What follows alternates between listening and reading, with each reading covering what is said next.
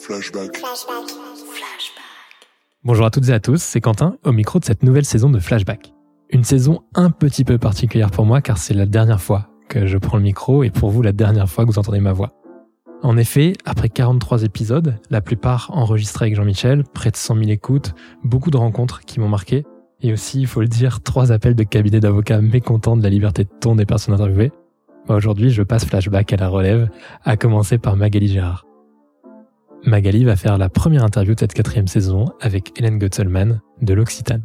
Avant de leur laisser la parole, je voulais vraiment passer trois remerciements. Le premier à toute mon équipe, à commencer par Christian Colo, Chris Bénévent, Aurélie Gamero, qui m'ont vraiment soutenu dans ce projet. La deuxième aux personnes interviewées, en particulier celles qui ont accepté de se dévoiler comme jamais, de prendre des positions fortes, et aussi, le plus souvent, d'éviter des discours trop corporate. Et un dernier remerciement à vous qui suivez ce podcast et qui m'avez partagé sur LinkedIn vos impressions, retours, conseils.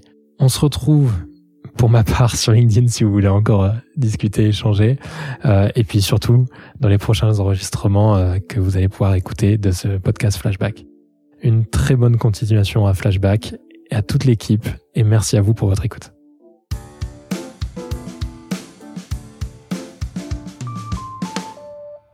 Salut à tous. Aujourd'hui, c'est une nouvelle voix que vous entendrez sur l'épisode. En effet, la team Flashback s'agrandit. Vous connaissiez Jean-Michel, Quentin, Julien.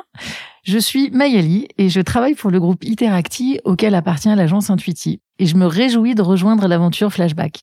Aujourd'hui, pour ce nouvel épisode de Flashback, j'ai la chance de me trouver dans le salon d'Hélène Kutzelman. Hélène qui n'est rien de moins que directrice marketing internationale senior en charge de la partie gifting pour la marque L'Occitane. Hélène, je suis très heureuse qu'on se rencontre euh, puisqu'on a eu du mal à organiser cet enregistrement. Euh, pour commencer, je vais donc te poser la petite question d'introduction que l'on pose à tous nos invités sur ce podcast.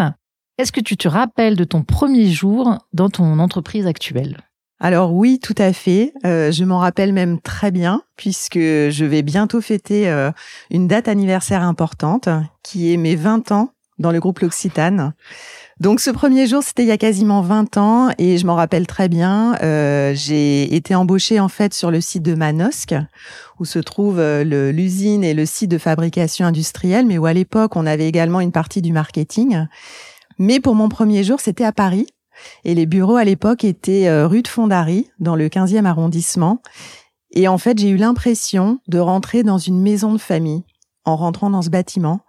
Et dès la porte passée, en fait, c'était vraiment une ambiance euh, très conviviale, très familiale que j'ai trouvée. Et c'est bah, finalement l'esprit euh, du groupe. C'est un groupe familial avec des valeurs très fortes. On va en parler pendant le podcast. Mais je l'ai vraiment ressenti dès l'entrée dans la cour de ce bâtiment. Et c'est une impression qui finalement m'a jamais quittée au cours de ces quasiment 20 années passées dans le groupe. Et donc, quand t'es arrivé, on t'a donné ton PC, t'as eu euh, une, je sais pas moi, euh, une journée de formation, euh, t'as suivi un process de onboarding. Tu te souviens un tout petit peu euh, de l'aspect presque opérationnel de ce premier jour? Tu, On t'a présenté ton équipe Oui, tout à fait, mais ça a été fait vraiment comme j'ai fait le tour de la maison en fait. Donc, petit passage à la cuisine pour prendre un café avec tout le monde. C'était de, je m'attendais à quelque chose de beaucoup plus formel justement. Euh, pour avoir été dans des stages dans des grands groupes comme Coca-Cola par exemple, alors que là, pas du tout. C'était euh, très décontracté, très sincère, très authentique, et en même temps tout de suite très pro, tourné vers l'action avec euh, ce qu'il fallait enclencher, les projets qui étaient en cours, les challenges qui nous attendaient, tout de suite très tourné sur l'action. Est-ce que tu peux nous présenter ton métier d'aujourd'hui? À quel besoin il répond? À quel besoin répond ton poste? Pour la marque, pour le groupe? Alors aujourd'hui, donc je suis euh, revenue à mes premières amours après différentes expériences puisque j'avais démarré du côté marque au développement international et j'y suis revenue il y a deux ans sur le poste actuel. Donc aujourd'hui, je suis euh, PIO sur la squad gifting. On va parler un petit peu de méthode agile et du rôle de PIO euh, plus tard dans le podcast. Mais ce rôle gifting, il est euh, fondamental et stratégique pour la marque, puisque c'est un des grands leviers euh, de recrutement et de développement. Et donc en fait, sur ce rôle, euh, bah, c'est vraiment développer toute l'expérience et l'offre gifting pour la marque L'Occitane, qui couvre aussi bien les temps forts commerciaux que sont Noël, Fête des Mères, la Saint-Valentin, que du permanent gifting, donc tout ce qui est cadeau à l'année qu'on cherche à développer davantage sur la marque, mais qui est déjà un point très fort d'attrait de recrutement. Très clair. Est-ce que tu as une équipe? Elle est constituée comment? Est-ce que tu l'as constituée toi-même? Alors, on est une équipe, en effet, on est une squad, euh, et c'est une équipe en fait qui est pluridisciplinaire, qui est très transversale dans les expertises et les profils. Et en fait, la spécificité de Scrum, c'est que en fait, euh, mon rôle en tant que PIO, je ne suis pas la manager des gens de l'équipe. C'est vraiment du leadership beaucoup plus euh, transversal. Donc, pour donner un petit peu peut-être de contexte sur le rôle de PIO, PIO, c'est Product Owner. Donc c'est un rôle qui est euh, spécifique dans la méthodologie Scrum.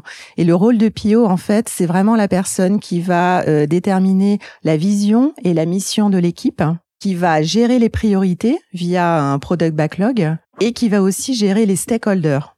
Donc les stakeholders, c'est toutes les parties prenantes. Et pour moi, en fait, il y a deux grands types de stakeholders. C'est d'un côté les marchés, sachant que sur un scope euh, aussi large et transversal que gifting, en fait, euh, les marchés clés, c'est tous les marchés importants pour la marque, à savoir euh, Japon, Chine, Corée du côté Asie et France, US, UK du côté ouest. Et l'autre typologie de stakeholders, c'est en fait toutes les directions internationales, hein, que ce soit la direction produit, la direction communication, la direction artistique, mais aussi la direction financière par rapport aux objectifs euh, de marge et de profit qui sont fixés, ou euh, la direction informatique pour euh, toute la partie gestion base de données et infrastructure.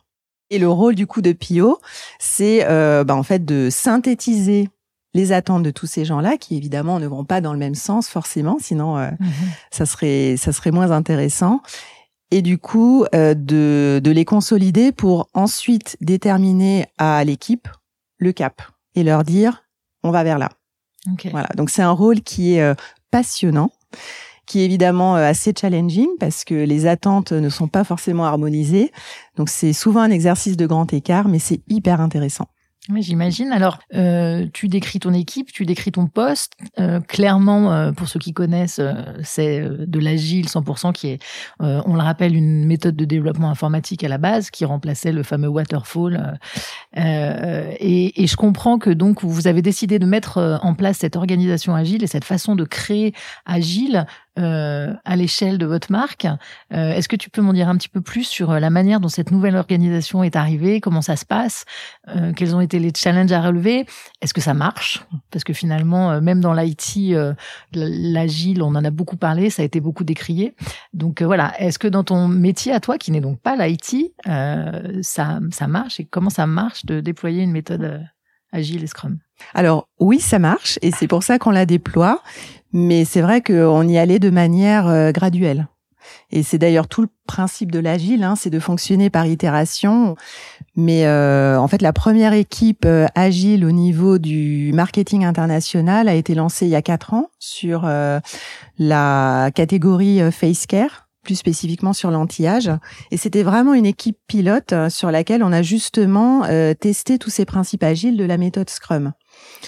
Les démarrages n'ont pas forcément toujours été évidents. Il y avait beaucoup de, de pédagogie à faire en interne, euh, mais le résultat a été concluant et donc il a été décidé de créer une deuxième squad sur un sujet très stratégique qui est le gifting. Et donc c'est là où je suis euh, intervenue et l'équipe a été lancée il y a maintenant deux ans. Donc on commence à avoir un petit peu de recul et en effet, bah, les résultats ont été euh, au rendez-vous et donc c'est pour ça que graduellement euh, la méthode se déploie dans l'organisation, sachant qu'en parallèle des équipes hors euh, marketing et communication internationale l'avaient aussi déployée. Donc les pilotes ont été lancés un petit peu en simultané avec avec des bons résultats et donc là graduellement ça se déploie à l'ensemble de l'organisation. Dans ton rôle de PIO, Comment tu arrives à embarquer tes équipes et la manière de prendre des décisions justement euh, sur euh, cette nouvelle méthodologie qui est finalement beaucoup plus fluide, qui laisse beaucoup plus la place à l'erreur, Mm. qui, quand on la regarde comme ça, euh, premier abord, on a l'impression qu'elle est, c'est pas anarchique le mot, mais en tout cas Mm. qu'elle laisse beaucoup plus de, de liberté et de latitude. C'est des choses auxquelles euh, ben, les entreprises et a fortiori les entreprises en France se sont pas très habituées. Euh, comment tu gères ça? Alors, il y a, y a deux choses qui me semblent importantes. La première, c'est que l'Occitane est un groupe qui, par essence et dans son ADN, est très entrepreneurial depuis toujours. Donc, la place laissée à l'initiative et au droit à l'erreur a toujours été importante. Donc, je dirais qu'en ça, la méthode Scrum a quelque part euh, ancré ce choix, mais ça a toujours été présent et ça a toujours été insufflé par euh, l'équipe de direction. Donc c'était pas finalement un changement radical de posture. Par contre, la méthode permettait de le de le valider d'autant plus. Après, le, le deuxième point, c'est que il faut en effet fonctionner de manière graduelle, et c'est vraiment le test and learn qui est au cœur de, de l'essence Scrum. Et donc, tout ne se fait pas de manière hyper fluide tout de suite. On a testé, nous, plein de choses, on a fait des erreurs, on a manqué d'efficacité, on a dû faire des réorientations, mais c'est tout le principe, en fait. Euh, C'est justement de d'apprendre et d'apprendre vite pour éviter d'aller dans une mauvaise voie et se rendre compte trop tard, en fait. Et, et typiquement, pour, euh, pour parler un petit peu de, de comment on a mis ça en place, en fait, historiquement, qu'est-ce qui se passait? C'est que quand on développait une campagne, tout était fait par l'équipe centrale de développement très en amont. Donc une campagne Noël, elle est préparée en moyenne deux ans à deux ans et demi à l'avance. Donc l'équipe euh, travaillait sur un concept, euh, des parfums, euh, un design, des produits, mais c'était fait un petit peu dans, dans le grand secret. Il fallait euh, surtout que personne soit au courant, et c'était en plus fait de manière relativement silotée. C'est-à-dire d'abord l'équipe produit, et ensuite, ça arrivait beaucoup plus tard aux équipes communication, merchandising, digital. Et arrivé le moment du grand reveal, où on faisait du coup euh, le- la présentation à tous les marchés, le projet était à ce moment-là déjà très abouti, parce qu'on avait tout à leur montrer pour faire une immersion. Et là, c'était un peu le coup près. C'est-à-dire, euh, soit ça fonctionnait dans ce cas-là très bien, soit ça fonctionnait pas. On avait des retours marchés qui nous disaient c'est pas du tout en lien avec euh, nos besoins clients en local. Et là, c'était la cata parce que c'était trop tard pour changer en fait. Vous aviez perdu. euh, Et du coup, euh, il fallait euh, bah, travailler dans l'urgence, faire un petit peu des des changements dernière minute qui étaient pas évidents, euh, et puis c'était du coup pas satisfaisant ni d'un côté ni de l'autre. Et en fait, l'agile vient répondre à ça justement, c'est-à-dire que là, on a changé radicalement de manière de travailler. Donc, comment est-ce qu'on travaille aujourd'hui? Euh, On travaille par itération.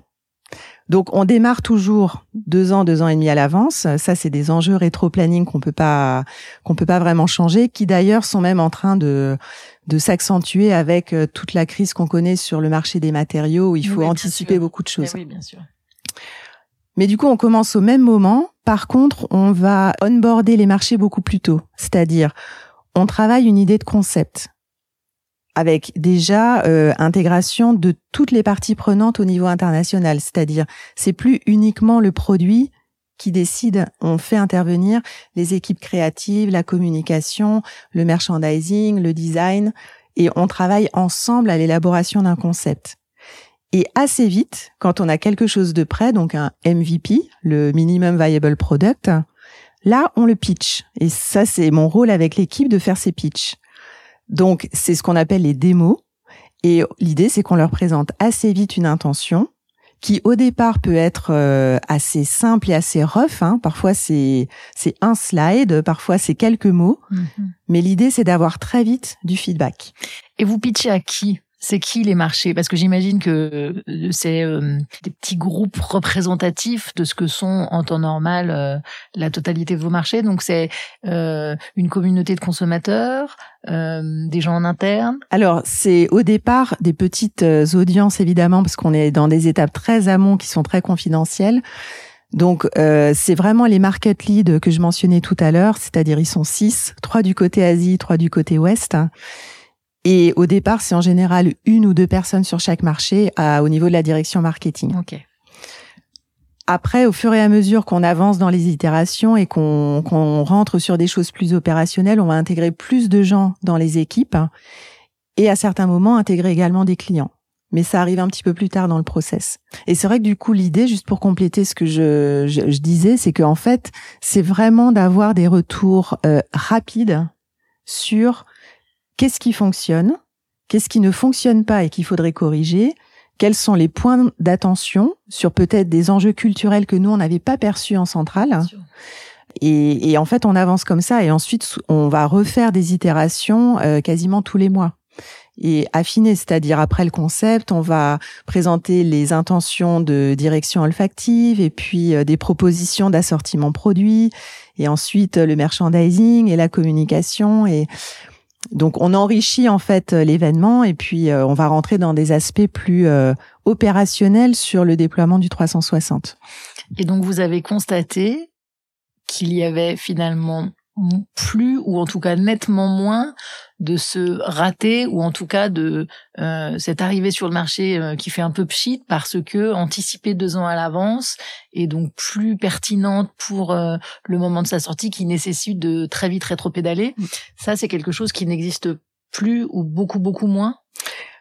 Oui, alors c'est même pas au moment de l'arrivée sur le marché parce que souvent avant on corrigeait avant, mais c'était que au moment où on envoie euh, la note de lancement à nos marchés, avant, on avait souvent des retours où sur une partie du portefeuille, ça ne convenait pas du tout et donc c'était pas commandé, donc il fallait annuler. Alors qu'on avait déjà eu euh, derrière un an, 18 mois de développement et donc de travail de toute la part des équipes euh, à Manosque. et c'est là où aujourd'hui on arrive à corriger plus vite, c'est-à-dire que au moment où on envoie la note de lancement, les marchés nous ont déjà donné leur feedback, on a déjà pu les intégrer et prendre en compte leurs besoins et leurs insights. Et donc, on a pu proposer un assortiment et un concept et une déclinaison 360 qui intègre ça. Donc, on a beaucoup moins d'annulations, nous, en cours de route. On va plutôt avoir des, correctifs ou des réajustements, mais on n'a plus d'annulations drastiques. Donc, euh, évidemment, ça améliore énormément le, le fameux ratio effort-impact qui est aussi au cœur de l'agile. Et, du coup, le, travail de tout le monde, de, des équipes de, de conception au niveau du siège à Genève et euh, les équipes euh, ensuite industrielles euh, au niveau du siège de production à Manosque. Okay. Euh, pour finir sur euh, cette méthode d'organisation, il m'a semblé que tu évoquais l'employabilité. Ma question subséquente, c'est est-ce que euh, du fait de cette nouvelle organisation, vous, avez perçu que la marque employeur de l'Occitane en avait bénéficié ou, c'est moi qui ai mal compris? Non, pas du tout. Alors on, on l'a pas en effet expliqué en détail, mais c'est vrai que c'est attractif. On s'en rend compte là quand on lance des recrutements sur les équipes agiles. On est vraiment pionnier euh, dans, dans l'industrie et retail et cosmétiques sur le déploiement de cette méthode. Et c'est vrai qu'aujourd'hui, on voit que bah, ça parle. Et on le mesure d'ailleurs nous aussi dans les études de satisfaction interne auprès des employés. Euh, et les retours qu'on a, c'est vraiment que cette méthode, euh, elle donne beaucoup de sens au travail de chacun. Euh, pourquoi? C'est déjà toute l'équipe est vraiment onboardée sur le cap et la vision et a tout à fait voix au chapitre là-dessus et me challenge là-dessus et moi je me nourris de leurs réflexions aussi pour alimenter ça. Et la deuxième chose c'est que on, la squad est vraiment une équipe euh, pluridisciplinaire où l'idée c'est de casser les silos et de travailler en 360.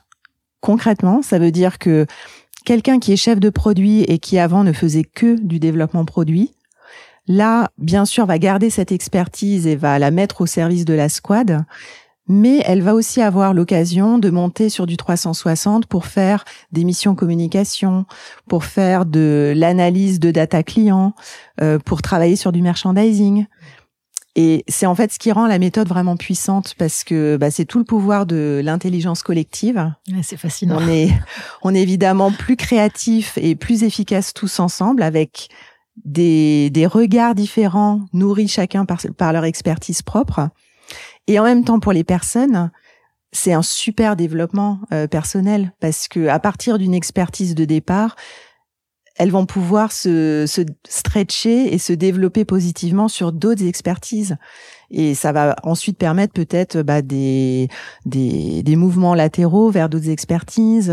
Et en tout cas, c'est ce qu'elles nous disent vraiment dans les études de satisfaction interne, c'est que ça donne beaucoup de sens et ça enrichit énormément leur travail.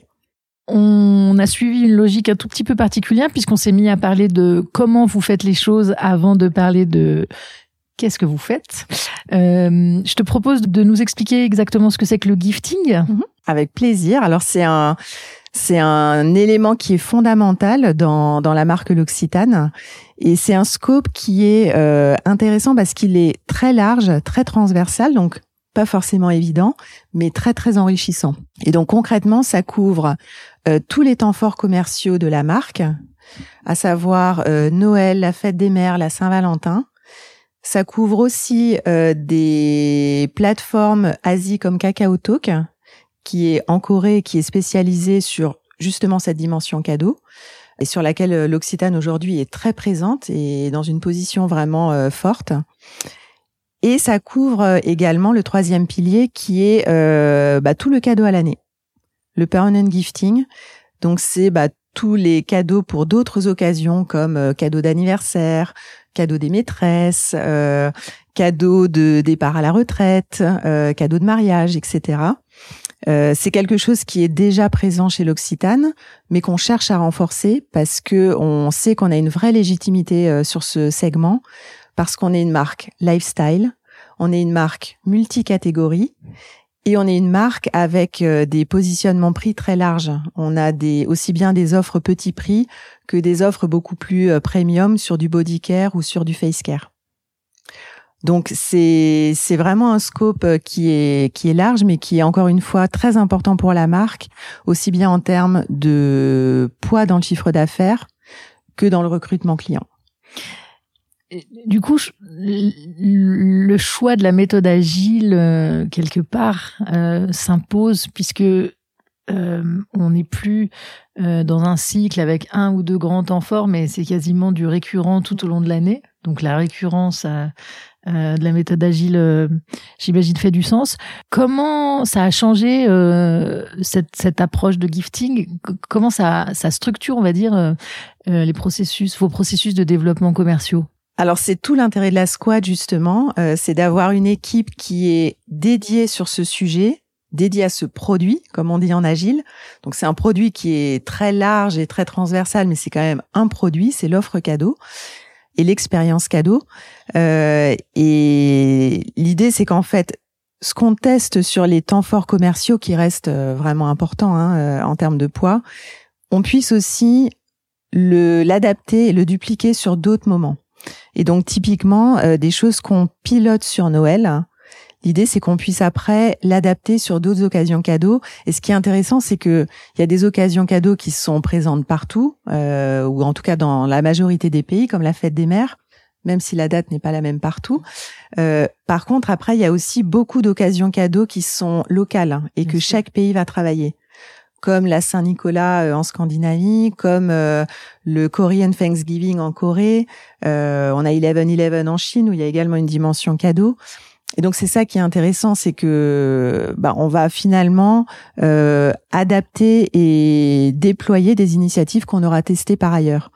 Et là, la méthode agile nous aide, puisque bah, justement en fonctionnant par itération, on est vraiment dans cette adaptation continue et dans ce partage. Ok, je comprends. Euh, flashback, c'est bien sûr euh, des thèmes euh, un peu stratégiques, voire théoriques, et puis c'est aussi des sujets beaucoup beaucoup plus pragmatiques. tu parlais tout à l'heure de pitcher tes offres ou tes concepts à tout leur moment de production. À ton avis, comment faire un bon pitch pour défendre un bon concept?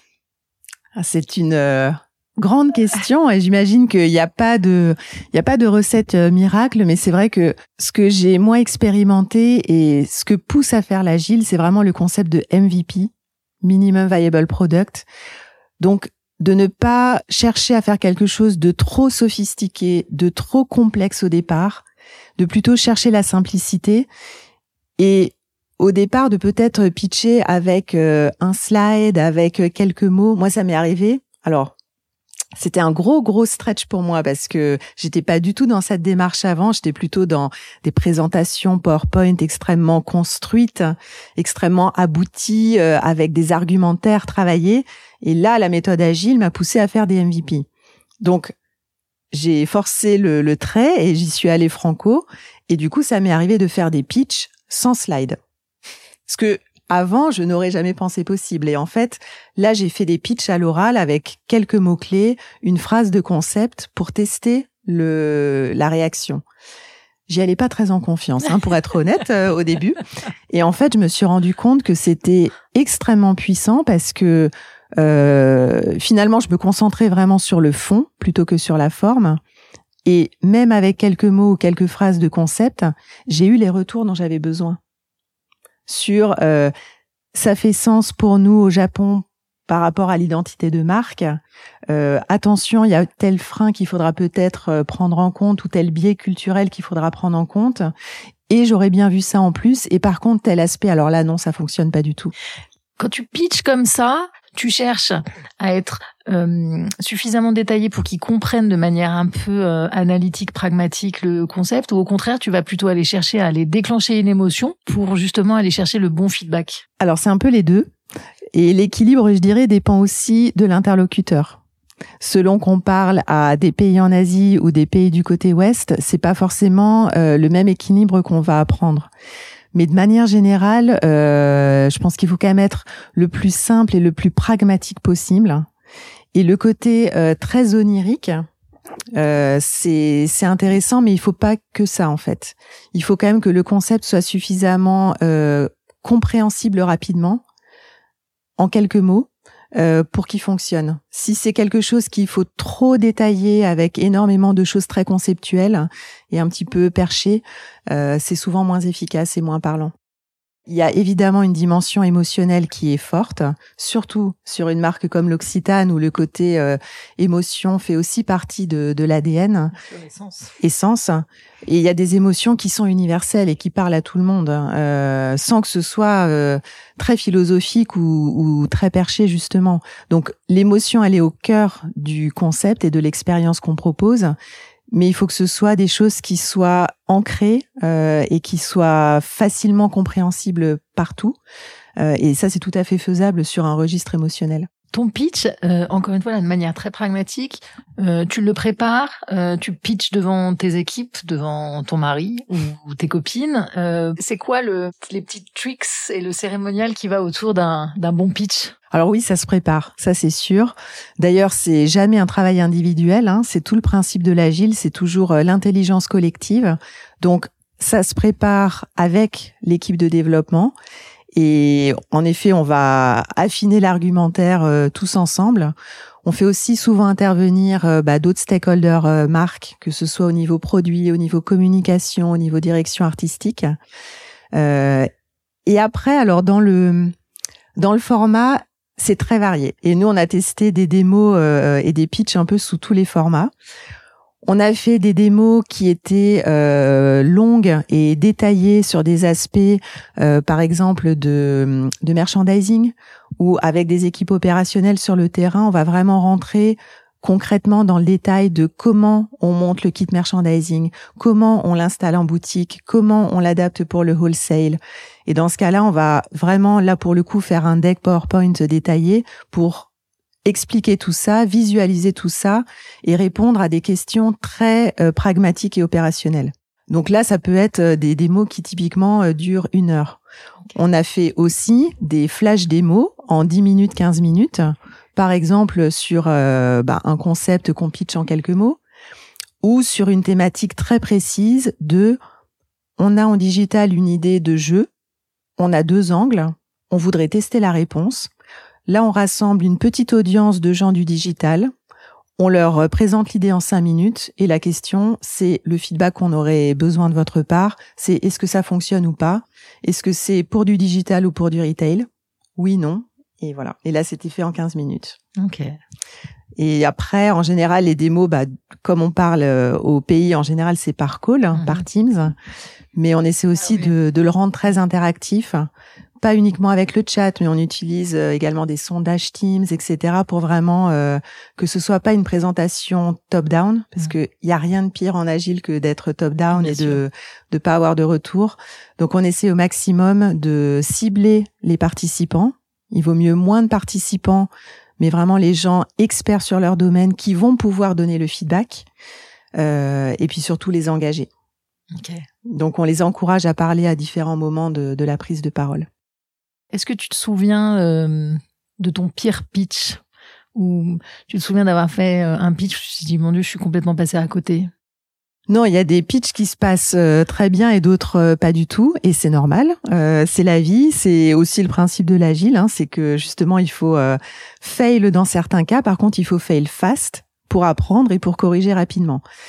Mais euh, non, non, on a eu des, des démos qui ont été euh, houleuses ou compliquées à gérer, notamment sur des, des aspects communication qui sont toujours euh, assez complexes euh, parce que c'est il y a beaucoup de, de ressentis personnels et en même temps c'est des sujets qui sont très importants. Donc qui cristallisent beaucoup d'attentes et d'émotions et de peurs. Donc euh, il y a eu des moments où on s'est dit on est à côté de la plaque mais c'est là où justement c'est important d'être euh, d'être aussi bien accompagné d'avoir notamment des scrum masters avec nous pour toujours nous pousser dans la démarche de on s'arrête pas au feedback négatif. On veut du feedback constructif. Donc si ça fonctionne pas qu'est-ce qui fonctionne pas, pourquoi, euh, comment est-ce qu'on pourrait corriger? Et c'est là où on a besoin du coup de, de retours précis de la part des, des pays. Et du coup, l'idée c'est de co-construire avec eux. Si ça fonctionne pas, ok, on corrige et on corrige ensemble. Un bon concept. Comment tu définirais euh, un bon concept? Bah, un bon concept pour euh, rebondir sur ce que je disais avant, c'est pour moi un concept qui est simple, dans le sens qui est facilement compréhensible partout, pas quelque chose de trop sophistiqué euh, et typiquement un concept où il faut euh, 10 minutes pour l'expliquer, c'est qu'il est il est trop complexe. Euh, il faut quelque chose qui soit compréhensible rapidement. Ça peut être euh, une image, ça peut être une émotion, euh, ça peut être quelques mots, mais qui tout de suite ouvre un imaginaire et où chacun peut se projeter. Et hum, quel est le niveau de difficulté d'aller pitcher un bon concept à l'international? Et a fortiori euh, sur des marchés qui sont culturellement si différents puisqu'on a d'une part euh, euh, France, UK, US et puis de l'autre côté euh, l'Asie. Bah, c'est justement de trouver euh, une image ou une émotion qui parle à tout le monde. Et c'est là où, bon, nous on se raccroche évidemment beaucoup au, à l'ADN de marque, aux racines de l'Occitane euh, et à tout le territoire de la Provence, qui est extrêmement riche et qui du coup nous permet justement d'ancrer les choses dans des terroirs, dans des filières avec nos producteurs, dans des ingrédients qu'on utilise dans nos produits. Donc on, on, on, ancre comme ça les concepts et on sait que c'est euh, un territoire qui a une résonance à l'international. C'est ce qui explique aussi le, le succès de l'Occitane aujourd'hui à travers le monde. Euh, donc c'est vraiment on, on, ancre sur ça et l'idée bah, c'est de, de partir justement de quelque chose qui soit facilement connu ou dans lequel tout le monde peut se projeter, qu'on soit au Japon, en Corée ou aux États-Unis. Donc ça peut être euh, un ingrédient, ça peut être une tradition, ça peut être une émotion euh, qui est particulièrement présente sur notre territoire, mais qui peut se retrouver partout. L'international, justement, euh, tu as vécu 12 ans en Asie, à Hong Kong. Tout à fait. Bien. Euh, quelle place l'expatriation a joué euh, dans ta vie pro, mais aussi dans ta vie perso? Euh, On en parlait tout à l'heure. Euh, comment s'est passé le retour en France? Alors, bah, l'expatriation, euh, pour moi et pour mon mari et mes enfants, parce que c'est une aventure à la fois professionnelle et, et personnelle, familiale, euh, bah, ça a été fantastique. On s'est toujours dit avec mon mari que c'est la meilleure décision qu'on ait prise de notre vie, que ce soit sur le plan personnel ou que ce soit sur le plan professionnel. Ça nous a énormément euh, apporté, enrichi, ouvert de portes. Donc euh, vraiment, c'est c'est un conseil que je pourrais donner à tout le monde. Je pense que vivre un temps à, à l'étranger, c'est un tel enrichissement que on en ressort énormément grandi. Bien sûr, c'est pas toujours simple hein, une fois sur place, mais euh, enfin pour moi c'est c'est l'aventure d'une vie et je conseille à tout le monde de le vivre parce que c'est c'est extrêmement extrêmement enrichissant. Quand vous êtes parti, vous avez fait France, Hong Kong. Tout à fait. Tu es parti et tu es arrivé là-bas sur quel poste, quelle fonction? Alors, donc je suis arrivée au siège euh, régional euh, Asie de l'Occitane qui se trouve à Hong Kong mhm. avec une mission. On parlait d'entrepreneuriat tout à l'heure qui était très entrepreneuriale puisqu'il s'agissait de monter le département spa pour l'Occitane. Donc c'était vraiment de l'intrapreneuriat, euh, c'est-à-dire que je me suis évidemment appuyée sur toute une organisation et une structure fournie par le groupe mais il s'agissait de monter quasiment une start-up dans l'entreprise, euh, sachant que quand je suis arrivée, en fait, il y avait quelques spas qui étaient opérationnels dans le monde, mais qui avaient été ouverts de manière euh, très autonome et très indépendante par les filiales. Et on n'avait à l'époque aucune coordination faite en centrale, pas de concept, pas de business model, et donc il s'agissait de tout monter. Donc c'était euh, passionnant. C'était bien sûr au départ euh, une montagne à gravir et pas évident de savoir par où démarrer. Et c'est pour ça que ça m'a occupé pendant 12 ans, parce que évidemment ce que j'ai fait au début et à la fin de l'aventure n'a pas du tout été euh, la même chose. Mais euh, ça s'est fait avec l'appui de toutes les équipes en interne, que ce soit en centrale ou dans les pays. Et là, on n'était pas encore en agile à ce moment-là, mais là aussi, ça a été beaucoup de l'itération.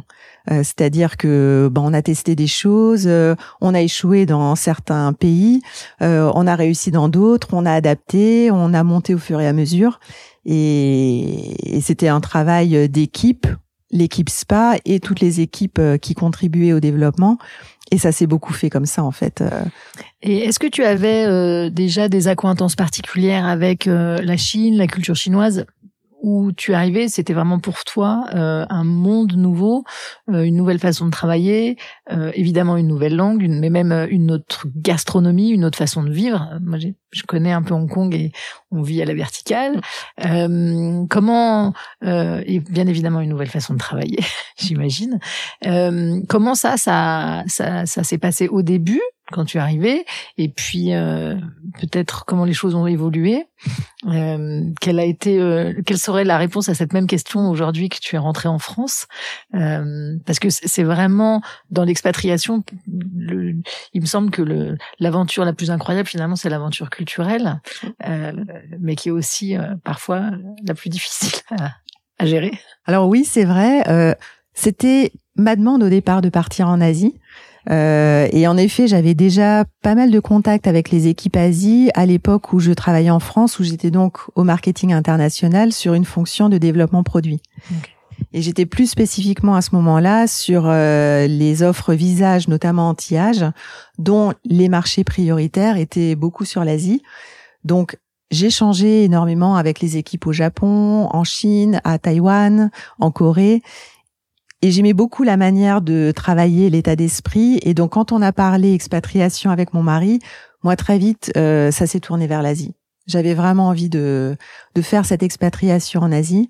Et il se trouve que ça correspondait à ce moment-là à des besoins du, du groupe euh, pour des développements euh, sur le spa notamment. Donc, j'avais quand même un attrait au départ pour cette zone du monde.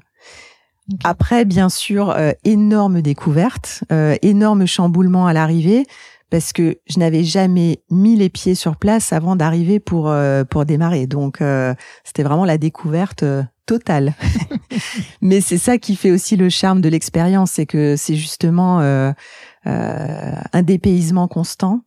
Et Hong Kong en même temps est quand même un endroit qui est assez facile d'accès parce que c'est une ville qui est très internationale. la plupart des gens parlent anglais. On peut travailler en anglais. donc, je dirais que c'est le dépaysement mais sans que ce soit non plus euh, trop euh, perturbant. On, a, on retrouve quand même des repères. Mais c'est vrai que chaque jour, il y a quelque chose de nouveau et c'est ça que j'ai trouvé extrêmement stimulant en fait. Tu t'es jamais dit, mais mon Dieu, mais qu'est-ce que je fous là? Je veux rentrer. Si, ça m'est arrivé. Euh, ça m'est arrivé, euh, bah, notamment parce que quand on est loin, on rate forcément beaucoup de moments de famille importants, euh, surtout quand on est loin pendant 12 ans. Mmh. Et donc il y a aussi une part parfois de culpabilité, hein, de d'être loin, de rater Noël, les anniversaires, et, et c'est une part qui est pas négligée quand on part pour une expatriation longue. Donc ça m'est arrivé, mais en même temps c'était toujours euh, ponctuel. Euh, et puis bah, là-bas, on était aussi très entourés. On a euh, développé un réseau d'amis et de collègues hyper forts qu'on a gardé aujourd'hui. Et on se recrée sur place en fait une deuxième famille. Et c'est des gens avec qui on vit des moments forts parce que ben mes enfants sont nés là-bas. Ah Donc euh, voilà. Et quand on, on rentre pas pour les fêtes, on fête Noël avec euh, la famille de cœur euh, qu'on se fait sur place. Donc c'est vrai que c'est des des relations très très durables et très très profondes qu'on crée en fait. Donc même dans les moments de mais qu'est-ce que je fais là? Euh, j'étais pas seule euh, et on a été très entourés et du coup bah ça fait aussi partie de l'expérience en fait de se dire que il y a des moments comme ça de de, de doute énorme euh, mais c'est là où on apprend. C'est vrai. C'est là où on apprend. C'est là où on apprend. Donc de retour en France après 12 ans et vous êtes rentré il y a 4 ans. 4 ans. Bon et le retour alors le retour, on avait vraiment envie de rentrer. Mhm.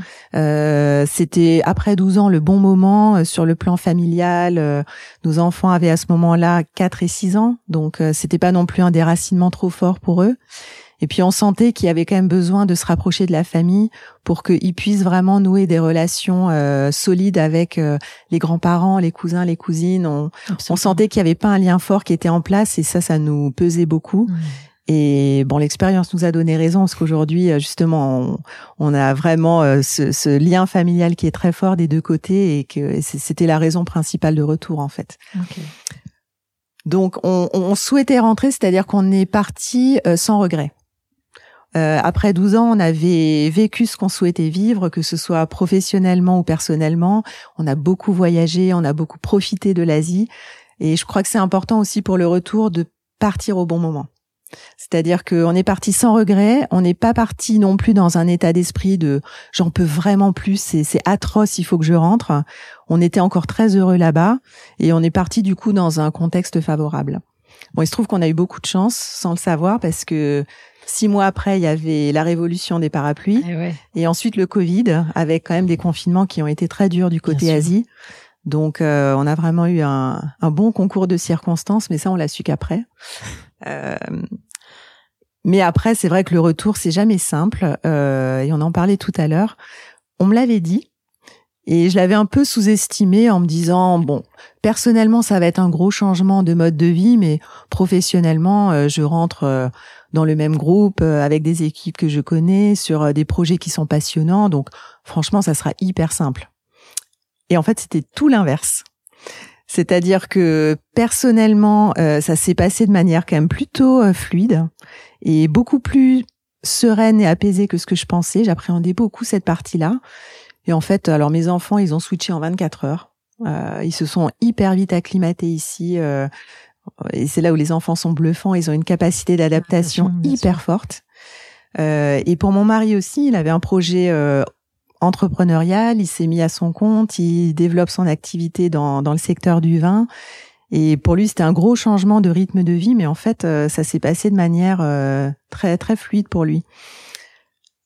Alors que professionnellement, euh, ça a été, j'ai eu un vrai contre-choc culturel dont on m'avait parlé, mais que j'ai complètement sous-estimé et qui a quand même été assez fort à l'arrivée. Et, et c'est vrai qu'il faut un moment pour passer ce cap, moi je m'étais dit bah du coup ok dans trois mois c'est bon. En fait c'est pas trois mois, c'est trois ans. C'est trois ans pour euh, après 12 ans bah se remettre dans dans de, des dynamiques qui sont différentes. Euh, et c'est pas moins bien ou mieux, c'est juste des dynamiques qui sont vraiment fondamentalement différentes. Et il faut du temps pour se réacclimater. Oui. Ensuite, j'imagine que c'est aussi ça. Euh, les bienfaits de l'expatriation. C'est justement de ressentir ces chocs culturels qui de temps en temps euh, sont déstabilisants, mais qui au final euh, créent toute la richesse de l'expérience. absolument, ça, ça chamboule, ça secoue, c'est inconfortable, euh, mais ça permet de se développer. On apprend beaucoup sur soi aussi, et bah, il y a des moments de doute. Hein, alors de doute là-bas, mais de doute au retour aussi. Mais c'est aussi dans ces moments-là que justement, bah, on avance, on apprend sur soi, on se forge des convictions sur ce qui marche, ce qui marche pas, ce qu'on veut, ce qu'on veut pas, et, et au final, on en sort vraiment grandi. Pour conclure cet épisode, deux petites questions. la première, qu'est-ce que tu ferais avec un jour de plus par semaine? Alors en fait, je ferai euh, du plus surtout, c'est-à-dire aussi bien sur euh, le côté pro, euh, parce que je travaille sur des projets qui sont passionnants, où il y a énormément de choses à faire et toujours l'impression de manquer de temps avec l'équipe. Et plus de temps, ça voudrait dire plus d'initiatives et plus d'idées mises en place. Et en même temps, en perso, bah, je ferai plus aussi, c'est-à-dire plus de temps avec les enfants, euh, plus de temps pour euh, faire du sport et avoir du temps pour moi, parce que ça c'est une dimension qui est importante aussi. Euh, voilà, et du coup ça serait en fait plus d'équilibre quelque part, parce qu'on a tout cet enjeu de d'équilibre perso-pro, sur lequel moi j'ai pas de... Je pense que c'est compliqué d'atteindre un équilibre idéal, et d'ailleurs l'équilibre est toujours en mouvement. Mais avec une journée de plus, bah, j'aurais l'impression que des deux côtés, j'aurais plus de d'air pour avoir de l'espace et faire plus d'activités. Ces fameux moments pour soi dont on a besoin, où tu te les organises de manière processée? Alors oui, je les organise et je les ritualise. Et ça, c'est justement un apprentissage que j'ai fait parce que pendant longtemps, en fait, je me disais, euh, ces moments-là, c'est quand je pourrais ou quand j'aurai le temps. Mm. Et donc ça n'arrivait pas ou ça n'arrivait pas souvent. Du coup, ça me pesait. Du coup, j'étais tendue. Du coup, euh, finalement, j'y trouvais pas mon compte. Et puis, j'en voulais aux autres de m'accaparer parce que, bah, du coup, j'avais pas le temps pour les moments perso. Et en fait, euh, bah, maintenant, je fais l'inverse, c'est-à-dire que je me bloque des créneaux. Donc, dans mon agenda pro, j'essaie de me bloquer des moments euh, justement de temps avec moi-même pour avancer sur des sujets où j'ai besoin d'être vraiment tranquille dans ma bulle. Donc il y en a jamais assez, mais j'essaie quand même de me les ménager dans l'agenda. Et c'est pareil sur le temps perso, c'est-à-dire euh, je sais que j'ai besoin de temps avec moi-même pour me ressourcer, pour euh, régénérer euh, et recharger les batteries, et que avec du temps pour moi, je suis meilleure et plus disponible pour les autres, notamment mes enfants. Bien sûr. Donc maintenant, je me prends et je me force à me prendre du temps. Donc ça va être euh, euh, du yoga euh, une fois par semaine, ça va être mon cours de zumba du vendredi soir, auquel j'essaie vraiment de ne pas déroger sauf cas de force majeure. Mais c'est une discipline parce que on a vite fait de dire non, mais bon, il y a, d'autres choses à faire. et, et j'essaie d'être vraiment ferme là-dessus avec moi-même hein, et de me dire, sauf force majeure, je n'annule pas ces moments pour moi parce que je me suis rendu compte que finalement c'était bénéfique pour tout le monde et que c'est un conseil qu'on m'a un jour donné mais qui est très juste, c'est que prendre soin de soi c'est pas un luxe, c'est une nécessité. Absolument.